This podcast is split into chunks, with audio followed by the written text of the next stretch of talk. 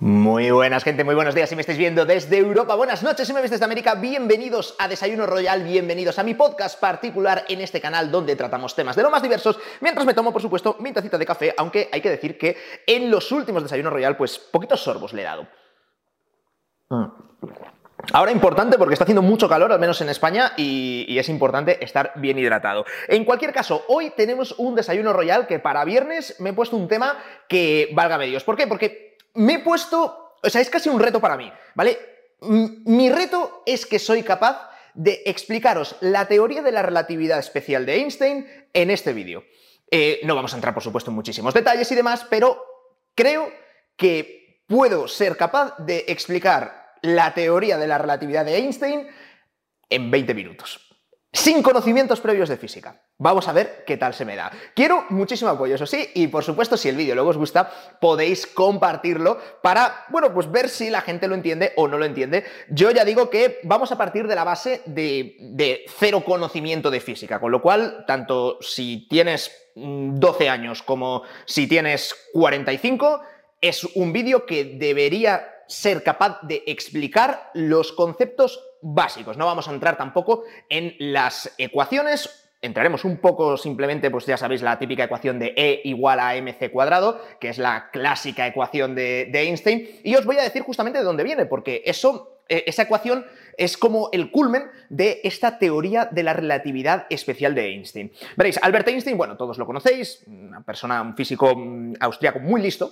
muy listo, y Albert Einstein, que presenta la teoría de la relatividad en, dos fases. ¿no? La primera es la teoría de la relatividad especial, que es de la que vamos a hablar, eh, hablar ahora. Eso lo presenta en 1905. Y luego, diez años más tarde, en 1915, presenta la teoría de la relatividad general, ¿vale? Que esta ya es bajo sistemas que están acelerados y demás. Y bueno, yo creo que eso lo dejamos ya para, para otro. Eso es, es, ya muy más complicado. Pero vamos a centrarnos en la, en la especial, porque es justamente la que dio a conocer a Albert Einstein. Albert Einstein además ganó un premio Nobel de física, que dices, bueno, claro, normal, pero no lo ganó por la teoría de la relatividad. O sea, no ganó el premio Nobel por la teoría de la relatividad como mucha gente piensa, sino que lo ganó por el efecto fotovoltaico, que fue otro de esos descubrimientos, y en 1921 le dieron el premio Nobel a Albert Einstein. El efecto, el efecto fotovoltaico no es una cosa que quiera explicar en este vídeo, pero eh, pues, qué sé yo, ¿sabéis los ascensores? ¿Sabes cuando se está cerrando la puerta y llegas ahí tarde y metes ahí el piececito para,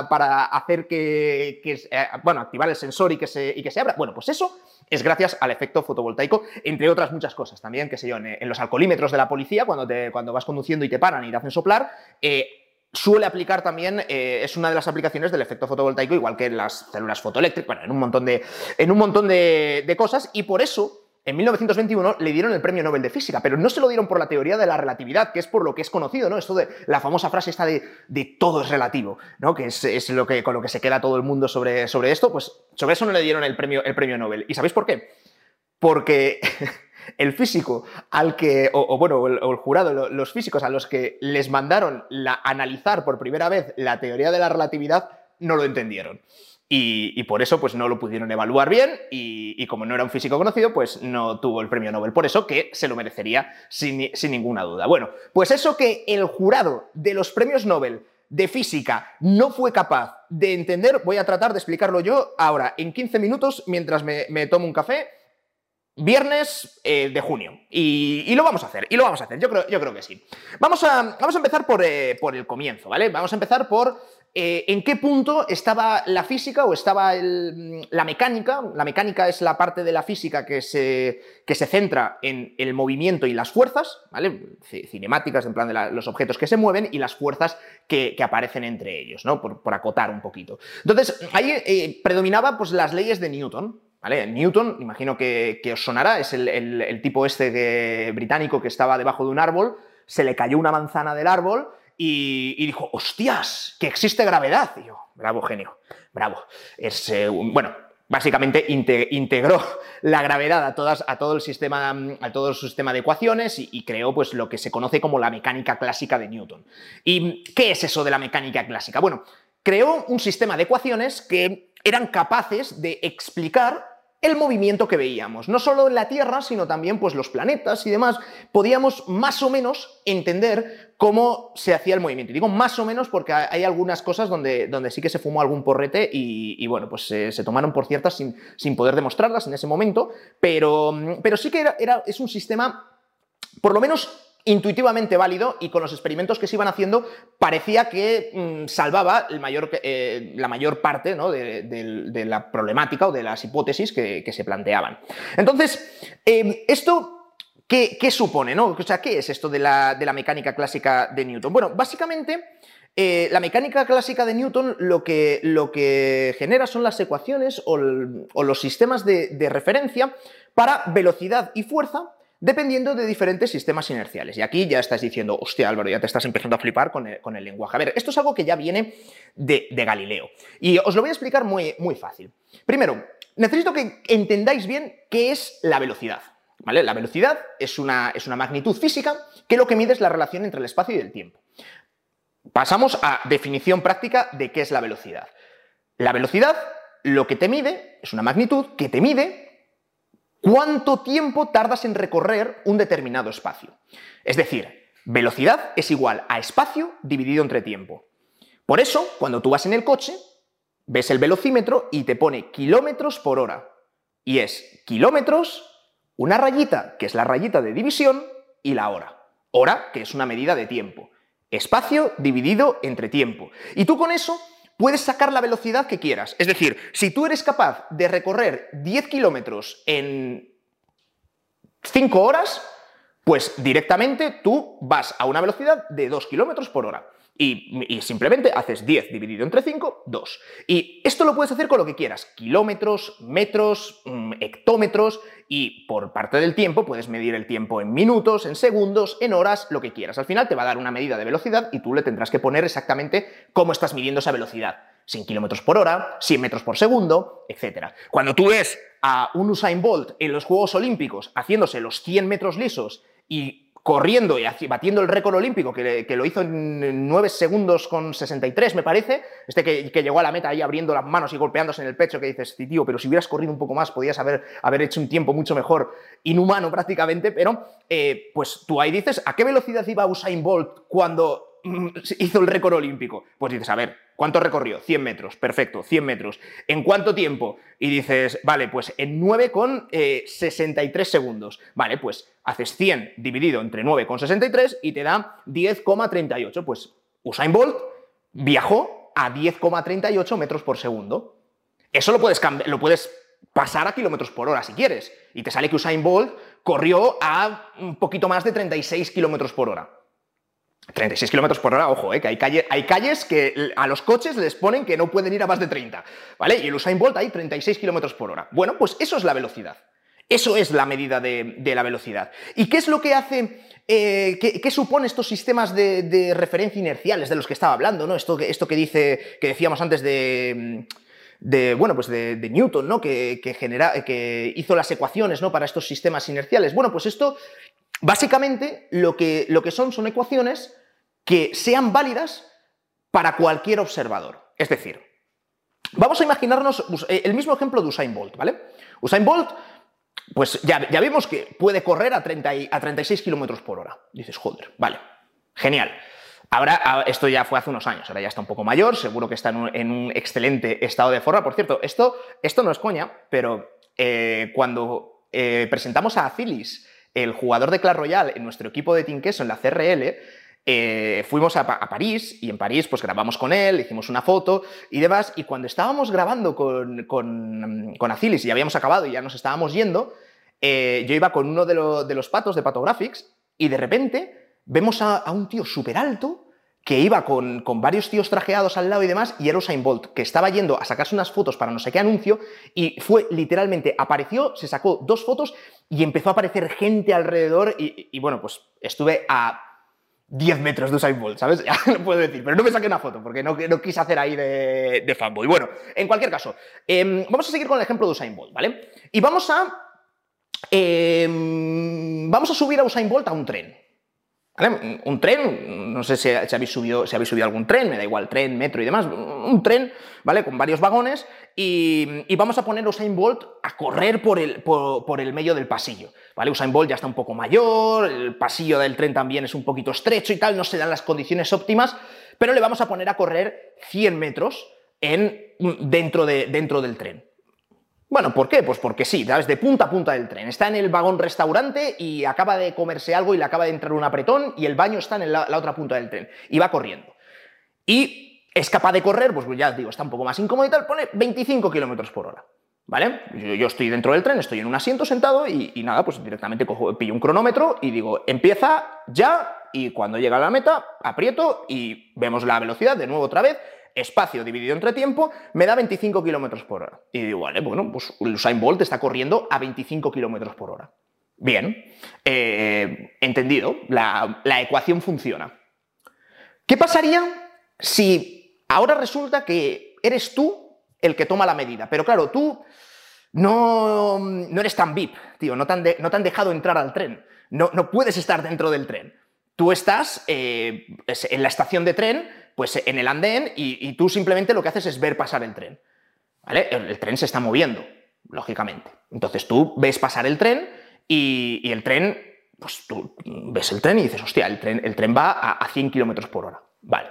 Imagínate que tú tuvieras rayos láser, ¿sabes? Que pudieras ver a través de los vagones del tren, del hierro y demás, y pudieras ver cómo dentro del tren que se está moviendo sale Usain Bolt corriendo de una punta a otra. ¿A qué velocidad tú, verías a Usain Bolt ahí? Porque claro, tú estás quieto. Tú estás completamente quieto en el, andén y ves a pues ni siquiera, ni siquiera estás viendo un tren, ¿sabes? Estás, estás, viendo pues, a un pavo correr de punta a punta del tren. Imagínate que ni siquiera está corriendo, que Usain Bolt va sentadito en el tren mm, porque, porque no, no, se está, no se está moviendo, está sentado leyendo un libro, ¿vale? Y tú tienes rayos láser como que si no vieras nada del tren y solo vieras a Usain Bolt. ¿Cómo verías Usain Bolt? Lo verías, verías a un pavo sentado, leyendo un libro y que se está moviendo a 100 km por hora, que es a la velocidad a la que va el tren, simplemente que es el tren el que lo está llevando. Si tú estás dentro de un avión y el avión va a 800 km por hora porque va volando, tú estás sentado, pero tú te estás moviendo a 800 km por hora. Si alguien te ve desde abajo, desde la Tierra, dices, hostia, sí, claro, se va moviendo, claro, es el que, que está haciendo ahí el esfuerzo es el avión, los motores del avión, pero tú te estás moviendo a esa velocidad. Pues aquí es lo mismo. Usain Bolt va sentado, pero si el tren va a 100 km por hora, pues Usain Bolt va a 100 km por hora respecto de alguien que esté completamente quieto en el andén de tren. Cada uno de, ellos, eh, cada uno de estos dos puntos de medición, un punto es el andén del tren, estás completamente quieto, y otro es lo que estaba haciendo yo, que estoy en un asiento del tren y me estoy moviendo junto con el tren. Entonces, cada uno de ellos es un sistema inercial, digamos, un, un sitio de referencia de medida. Entonces, para mí, que estaba dentro del tren, Usain Bolt, cuando está corriendo de lado a lado, va a 25 km por hora. Pero para ti, que estás quieto en la, estación, si ves a Usain Bolt corriendo en el tren, para ti no va a 25 km por hora. Irá a los 25 km por hora que está corriendo Usain Bolt, más los 100 km por hora que se está moviendo el tren. ¿Sí o no? O sea, no os ha pasado nunca en las típicas, no las escaleras mecánicas, sino las que, mm, las que son, van planas por el suelo. Tú vas caminando a una determinada velocidad y cuando, que estas hay muchas en los aeropuertos y tal, y cuando te subes a estas, de repente es como que vas más rápido, ¿sabes? Si miras a los lados y dices, hostia, voy, voy, voy súper rápido. Y vas caminando tú a la misma velocidad, vas haciendo el mismo esfuerzo, no te has puesto a correr. Pero sin embargo te mueves más rápido, aumenta tu velocidad. ¿Por qué? Porque pues, pues, te, están empujando por otro lado, entonces hay que sumar las dos velocidades, o sea, es, una cosa bastante obvia, sumas las dos velocidades y lo tienes. Bueno, pues todo esto son las ecuaciones que se montó el Newton, ¿vale? Que, vienen de las transformaciones anteriores de Galileo y demás, que es pues, pues unas leyes que, lo, explican y que son muy intuitivas. Pues dices, claro, coño, pues sumas, las dos velocidades y ya está. El tren va a 100, a 100 por hora, Usain Bolt va corriendo dentro a 25, pues si yo me quedo quieto y solo miro a Usain Bolt, pues sí va a 125, lógicamente. Vale, bien, perfecto, entendido. Eh, mm, esto explicaba la mayoría de cosas que, el ser humano pues, veía en tiempos de Newton. Entonces los experimentos que hacían pues decían, claro, sí, se corrobora, siempre las ecuaciones funcionaban. Y, tiene, y tiene, cierto sentido, porque los, los sistemas de referencia te pueden llevar a engaño, pero si tú lo tienes todo plasmado en una ecuación, al final no hay engaño posible. ¿No os ha pasado nunca, si habéis subido en algún tren, que estás sentado en el tren y para otro tren al lado, si están los dos trenes en la estación y tú miras por la ventana y a veces ves el tren de fuera moviéndose y no sabes si eres tú el que te estás moviendo o si es el tren de al lado el que se está moviendo, esto pasa. Igual que muchas veces en un ascensor también, te subes al ascensor, se cierran las puertas, y a no ser que sea un ascensor súper potente, de estos de que te quedas pegado al suelo, que parece que, vuelas, pero hay muchas veces que no sabes si estás subiendo o estás bajando. Y dices, estoy subiendo estoy bajando, ¿no? Lo, que tienes, lo, que, lo único que necesitas es algo que te, que te ate al otro sistema de referencia. En el caso del tren, mirar por la ventana. Tú miras por la ventana y buscas objetos de referencia que sabes que están quietos. Buscas las farolas, los postes, los bancos de la estación. Pero claro, si miras a otro tren que también se podría estar moviendo, llega, no sabes quién de los dos se está moviendo. En el ascensor es que no tienes ventanas, entonces lo que te guías es por la sensación de cuando te quedas pegando en el suelo o cuando te levantas un poco. Pero si es de estos ascensores que tardan muchísimo y que prácticamente no se mueven y tal porque no, no aceleran, no, no, tienes ventanas, tío, no sabes no si estás subiendo o estás bajando. Y a veces apareces abajo y dices, nada, claro, y hay un retrasado que yo quiero subir y le ha dado al botoncito para... Bueno, eso, eso pasa. Eso pasa. Entonces, estos, estos sistemas de, de mecánica clásica estos, eh, estos sistemas, estas ecuaciones funcionan, funcionaban hasta que dejaron de funcionar. ¿Y cuándo dejan de funcionar?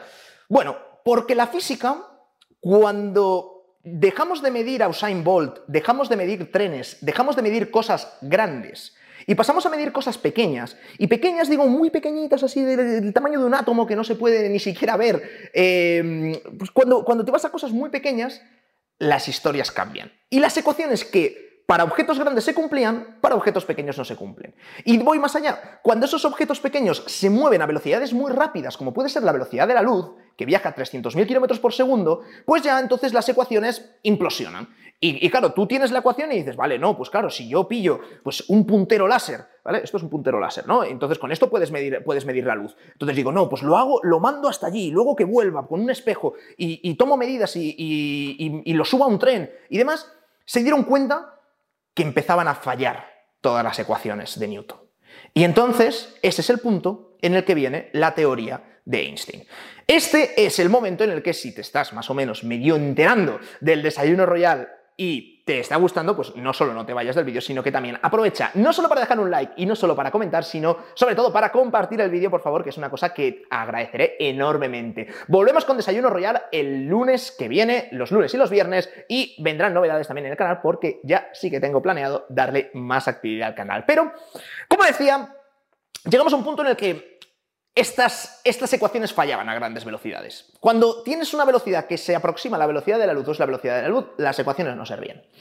Entonces, Einstein hizo dos postulados eh, en su teoría de la relatividad especial. El primer postulado que hace es que las leyes de la física tienen que ser iguales para todos los sistemas de referencia. Porque cuando te empiezan a fallar ecuaciones y dices, no, porque aquí sí que funciona, pero aquí no, porque para el tío que está dentro del tren sí funciona, pero para el que está fuera en la estación no, entonces hacemos aquí este apaño y ponemos esto, esos son parches. Y Einstein, lo que, el primer postulado es que, tío, tiene que haber unas ecuaciones y, y ese sistema tiene que ser válido, esas leyes físicas tienen que ser válidas para cualquier sistema de referencia. Vale, pues primera hipótesis, primer postulado con el que bueno, pues sí, se puede estar de acuerdo. El segundo postulado es que la velocidad de la luz tiene que ser constante. ¿Qué quiere decir esto? Que la velocidad de la luz siempre tiene que ser la misma. Siempre, en cualquier sistema y bajo cualquier circunstancia. Explicado de otro modo. En el mismo ejemplo del tren que os ponía antes, imaginémonos que el tren es un tren ultra rápido, tan rápido que viaja a la velocidad de la luz. E imaginémonos que Usain Bolt es tan rápido que también viaja a la velocidad de la luz. Porque, no solo porque el tren le esté llevando, sino porque él también es capaz de correr a la velocidad de la luz. ¿Vale? Entonces, si el tren va a la velocidad de la luz y Usain Bolt dentro del tren también corre de punta a punta a la velocidad de la luz, un tipo, tú, que estabas fuera en el andén mirándolo y con el cronómetro midiendo a qué velocidad iban, dices, hostia, pues Usain Bolt va al doble de la velocidad de la luz. ¿No? La velocidad de la luz, pues una vez se la pone el tren y la otra vez la pone el Usain Bolt corriendo. Dos veces la velocidad de la luz. Pues no, error, va a la velocidad de la luz, exactamente igual que dentro. Y entonces, claro, ya dices, hostia, me, explota el cerebro, no puede ser, no puede ser, porque entonces eh, eso significa que o el tren no se está moviendo o Usain Bolt no se está moviendo, y entonces como que todo empieza, mm, empieza a fallar, ¿no? Existían unas, eh, para convertir de un lado a otro, eh, existían unas, lo que se conoce como las transformaciones de Lorentz, que es simplemente una herramienta matemática que lo que hacía era las ecuaciones del tren, las pasaba para que tú las pudieras usar desde el andén. Es decir, lo que yo desde dentro del tren, que voy viajando a la velocidad de luz y veo Usain Bolt yendo de lado a lado, pues digo, pongo cronómetro y mido y digo, hostia, pues sí, velocidad de la luz, pues eso que pueda pasar al tipo del andén y que diga, pues Usain Bolt yendo de lado a lado en un tren que va también a la velocidad de la luz, pues también va a la velocidad de la luz, no al doble. Entonces, estas, estas transformaciones, eh, estas, estas ecuaciones, empezó a hacer que todo saltase por los aires. Empezó a hacer que, que ya nada funcionase. ¿Y, por qué? Por la premisa de que tú cuando, cuando antes subábamos las velocidades de Usain Bolt corriendo dentro del tren y del tren, lo que estamos tomando en cuenta es que en esa ecuación que yo os decía que mentalmente os grabéis, que la velocidad es igual al espacio dividido entre el tiempo, tú lo que, lo que intuitivamente tienes es que el tiempo es una magnitud absoluta, que el tiempo, el tiempo va pasando inexorablemente, un segundo, otro segundo, otro segundo, otro segundo, y sobre eso no se puede influir. Podrás correr más rápido, avanzar más espacio, pero el tiempo seguirá siendo el mismo. Entonces, esta teoría de Einstein rompe completamente con todo. ¿Por qué? Porque en la ecuación de velocidad igual a espacio dividido entre tiempo, lo que varía siempre es el espacio y la velocidad. Si yo en una misma unidad de tiempo soy capaz de recorrer mucho espacio, pues entonces voy muy rápido, más velocidad. Si recorro menos espacio, es menos velocidad. Si tú ahora me dices que no, no, no, la velocidad nunca se va a mover. La velocidad siempre va a ser la misma. Entonces, ostras, para poder salvar la ecuación, si estoy cambiando, aumentando, disminuyendo el espacio que recorro, pues tendré que alterar el tiempo para que siempre me acabe dando la misma, la misma velocidad.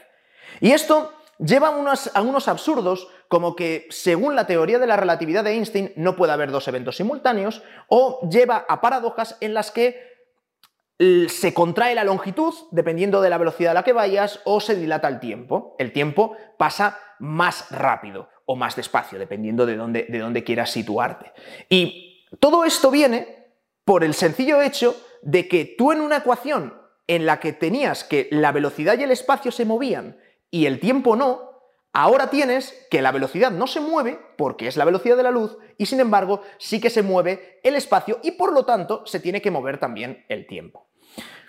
Explicado de otra, de otra manera para que veáis cómo es esto de que, de que cambie el... o sea, por qué se produce una alteración en el tiempo o por qué eh, la longitud incluso de los objetos también cambia. ¿Por qué se achatan o por qué, o por qué, o por qué se reducen? Y esto no es de que cuando tú ves un coche de Fórmula 1 pasar te dé la sensación de que es más o menos alargado que cuando está quieto, porque eso es un efecto visual porque tus ojos muchas veces no son capaces de, procesar la información cuando se mueve tan rápido. Pero no, no es esto, estamos hablando de ir muchísimo más rápido. O sea, mucho, mucho, mucho más rápido. Velocidad de la luz. Velocidad de la luz que, que a simple vista es instantáneo. O sea, yo enciendo el puntero láser, lo veo a la pared ahí que está ahí y es instantáneo. y, no tarda, en verdad sí tarda. Pero, pero nada, unas micronésimas de segundo. La velocidad se mueve a 300.000 kilómetros por segundo. O sea, claro, le das y mm, hasta luego, ¿sabes? Entonces, Aquí lo que, lo que tienes que pensar es en absurdos que se dan bajo la hipótesis, eh, hipótesis hasta que se confirmó la teoría, pero en ese momento era una hipótesis, de que la velocidad de la luz era una constante. Entonces, si volvemos a, si volvemos a Usain Bolt y lo ponemos sentado en el tren, ¿vale? Y, y el tren lo hacemos viajar a la velocidad de la luz, ¿vale? El tren se mueve a la velocidad de la luz y Usain Bolt en el tren va a lanzar una moneda al aire. ¿Sabes? Que, que suba y que baje. Pero la lanza con tanta fuerza que va también a la velocidad de la luz, ¿vale? Pero al final, tú, si yo estoy sentado al lado de Usain Bolt, yo me giro, le veo y ha pillado una moneda, la ha tirado, ha subido y ha bajado. Ha hecho este movimiento, un movimiento en línea recta. Arriba, abajo. Ya está. Y simplemente que se ha movido a la velocidad de la luz. O sea, es lo mismo que si pillo el puntero láser y, le enchufo, pues sube y baja la luz, ¿no? Mides y sacas eh, la velocidad. Y sacas la velocidad de la luz, pues claro, lógicamente, ha subido y ha bajado, pues a la velocidad de la luz, perfecto. ¿Qué pasa contigo que estabas en el andén, en la estación, completamente quietito, y ves pasar el tren a la velocidad de la luz, y justamente en ese instante ves cómo lanzan la moneda a la velocidad de la luz que sube y que baja? Tú no vas a ver la moneda subir y bajar, tú, o sea, tú no vas a ver el, mismo movimiento que he visto yo sentado al lado, de, al lado de Usain Bolt. Para ti, la moneda va a hacer una especie de triángulo, ¿no? Porque, porque vale, sí, la, la lanza hacia arriba, pero lo que la lanza hacia arriba, el tren se está moviendo, con lo cual hace como un triángulo. Y claro, si hace como un triángulo, os sabéis un poco el teorema de Pitágoras, ¿no? Que la hipotenusa es más. Eh, la hipotenusa al cuadrado es la suma de los catetos al cuadrado. Es decir, es más larga este lado del triángulo que el que yo veo. O sea, yo veo que hace así y sin embargo tú ves que hace, esto. Pero la velocidad no puede cambiar porque sigue siendo la velocidad de la luz, tanto para mí, que estoy sentado al lado de Usain como para ti, que lo estás viendo desde el andén. Con lo cual, de nuevo, otra vez, estamos ante un caso en el que si la velocidad es constante y el espacio cambia, porque yo veo solo un metro y tú, sin embargo, ves un poquito más de un metro porque ves cómo hace la diagonal, entonces no te quedan más huevos que tocar el tiempo. Y así se empiezan con las ecuaciones a lo que estaba prohibido porque no podías plantearte ni tan siquiera tocar el tiempo, tenías que hacerlo porque si no, no dabas con una ecuación que pudiera hacer que una cosa dividido entre algo y otra cosa dividido entre otro algo, pues te dé el mismo número, no, no se podía cuadrar de ninguna otra manera. Y así es como, eh, como llegas a la paradoja, por ejemplo, de la dilatación del tiempo y de los gemelos. Que esto es una paradoja que utilizó el propio Einstein para explicar su teoría, que básicamente es, imaginémonos, dos gemelos de mm, seis años, ¿vale? Súper eh, super jóvenes, y, claro, son iguales, genéticamente son iguales. Y, pillas a uno y le dices, mira, te vamos a hacer viajar a un planeta súper lejano, te vas a montar en esta nave espacial y vas a viajar a la velocidad de la luz, te vas a ir hasta allí y luego vas a volver, y el otro gemelo se queda en la Tierra, ¿vale? Y se queda viviendo tranquilamente en la Tierra. Cuando regrese, el gemelo, después de este viaje, de estar años y años y años viajando a la velocidad de la luz, cuando regresen y se vuelvan a encontrar los dos gemelos, resulta que el que se quedó en la Tierra ya va a ser un anciano, porque a lo mejor han pasado 60 años, pero el que viene en la nave espacial va a seguir siendo adolescente. Porque por él el tiempo ha pasado de una manera diferente a como ha pasado en él. El reloj marcaría una cosa distinta subido en la nave espacial que si te quedas en la Tierra sin moverte. Y eso es la verdadera idea de olla y cuando te empieza a implosionar el cerebro. La longitud también cambia. Si nosotros, el tren está parado, y yo, desde dentro del tren, yo desde dentro del tren, pero el tren parado, mido cuánto mide de punta a punta. Y digo, 100 metros. Y tú mides desde fuera del andén, de punta a punta, cuánto mide el tren, parado. Y dices, 100 metros. ¿Vale? Bien. Ponemos el tren en marcha. Cuando tú midas, tu medida va a ser diferente a la que yo mida dentro del tren. Si voy a la velocidad de la luz. Si el tren va a la velocidad de la luz o una velocidad cercana. Eso es, pues, mm, la contracción de la longitud. Yo voy a medir menos. Y es así. Y no, no, hay, no hay, mucho más, que, no hay mucho más que, explicar. Vas poniendo las ecuaciones y va saliendo, y va saliendo eso. Entonces, no, no quiero liarme con las ecuaciones, sino quiero liarme con el concepto. Y que el concepto es que, como teníamos una ecuación de velocidad igual a espacio partido por tiempo, y la velocidad no se puede mover porque siempre es la misma en cualquier sistema que es la velocidad de la luz, pues entonces es todo lo demás lo que se mueve. Y empiezas a trasladar la bola. Y hay una ecuación física, hay una magnitud física que se llama la cantidad de movimiento, que relaciona la masa con la velocidad. Es masa por velocidad.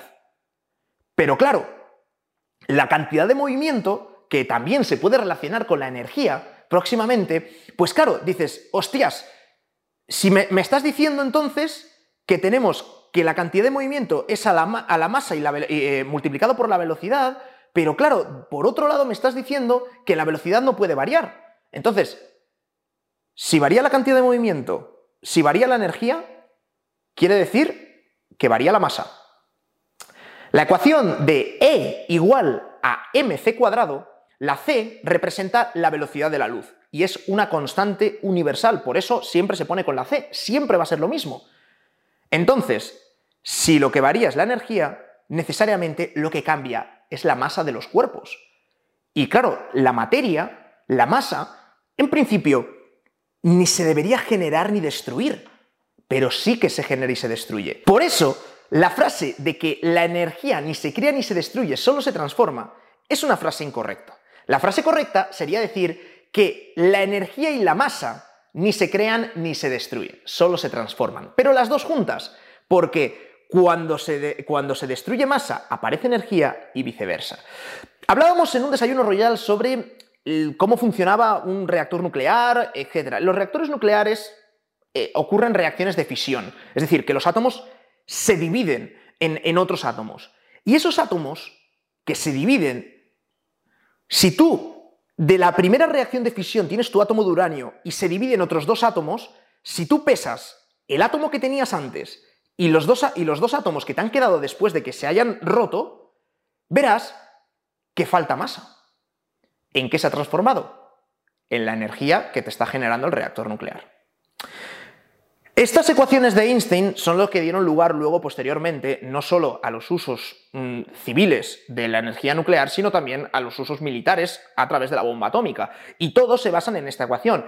Y recordad que hemos empezado aquí hablando de trenes y hablando de Usain Bolt corriendo, pero es simplemente un ejemplo para que lo entendáis y luego tenéis que hacer la abstracción física de que corren muy rápido, tan rápido que se mueven a la velocidad de la luz. Y cuando eso pasa, señores, si partimos de la base de que la velocidad de la luz es siempre constante, y esto es algo que ya se ha demostrado en experimentos, con lo cual es verdadero hasta cierto punto, porque luego la teoría también de la relatividad de Einstein cuando vas bajando más micropartículas sigue fallando, pero para que nos entendamos cómo la teoría de la relatividad de Einstein supera a la mecánica clásica de Newton, pues es básicamente por eso. Que lo que no se podía explicar con las ecuaciones anteriores, ahora sí que se puede. ¿Por qué? Pues porque lo que hay que hacer es tocar el tiempo. Y esto, claro, esto te, abre un nuevo, un nuevo, mundo de posibilidades, porque incluso tu propio sistema de coordenadas que tú puedes entender de largo, alto y ancho, ¿sabes? El típico sistema de ejes cartesianos en el, que tú pues, puedes poner dónde, dónde van las cosas,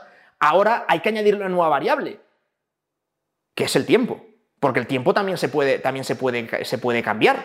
Entonces, esto ya se puede trabajar con cuatro coordenadas, pero mm, ya no lo puedes dibujar de manera tan fácil. Y cuando lo dibujas, pues son estos dibujos que hay que, ves pues como...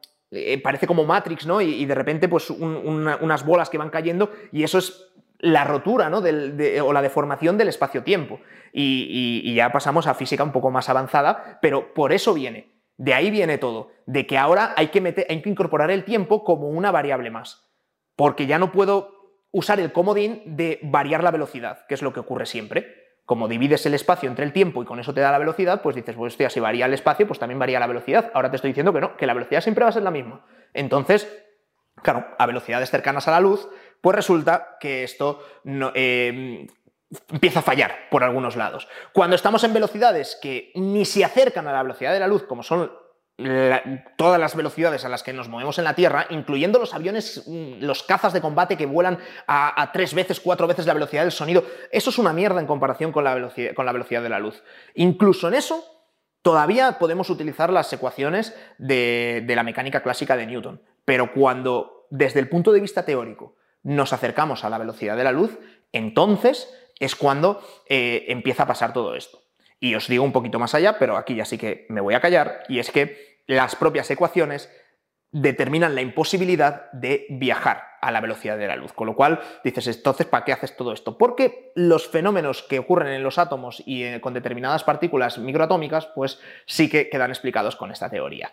Quiero que me digáis, por favor, si habéis entendido algo de todo lo que he explicado, si os ha gustado este desayuno royal, si hay que bajarle cinco tonitos porque es demasiado complejo, o si os vais a la cama si lo estáis viendo desde, desde LATAM con la cabeza como un bombo, o si os lo habéis entendido. Y, bueno, pues oye, yo me haría. Me, me sentiría feliz si, si, alguien pues, se ha quedado un poco con las nociones básicas. Ya digo que esto se estudia en física, se estudia con ecuaciones, eso tal, y, y luego lo vas entendiendo. Pero yo lo que quiero es que os quedéis con los conceptos. Y si os habéis quedado con los conceptos y del porqué de las cosas y cómo, de, hablando de trenes, hemos acabado llegando a E igual a mc cuadrado, pues yo me voy a ir contento este fin de semana. Así que espero vuestros comentarios y el lunes volvemos con más Desayuno Royal. Muchísimas gracias a todos por vernos. Chao, chao.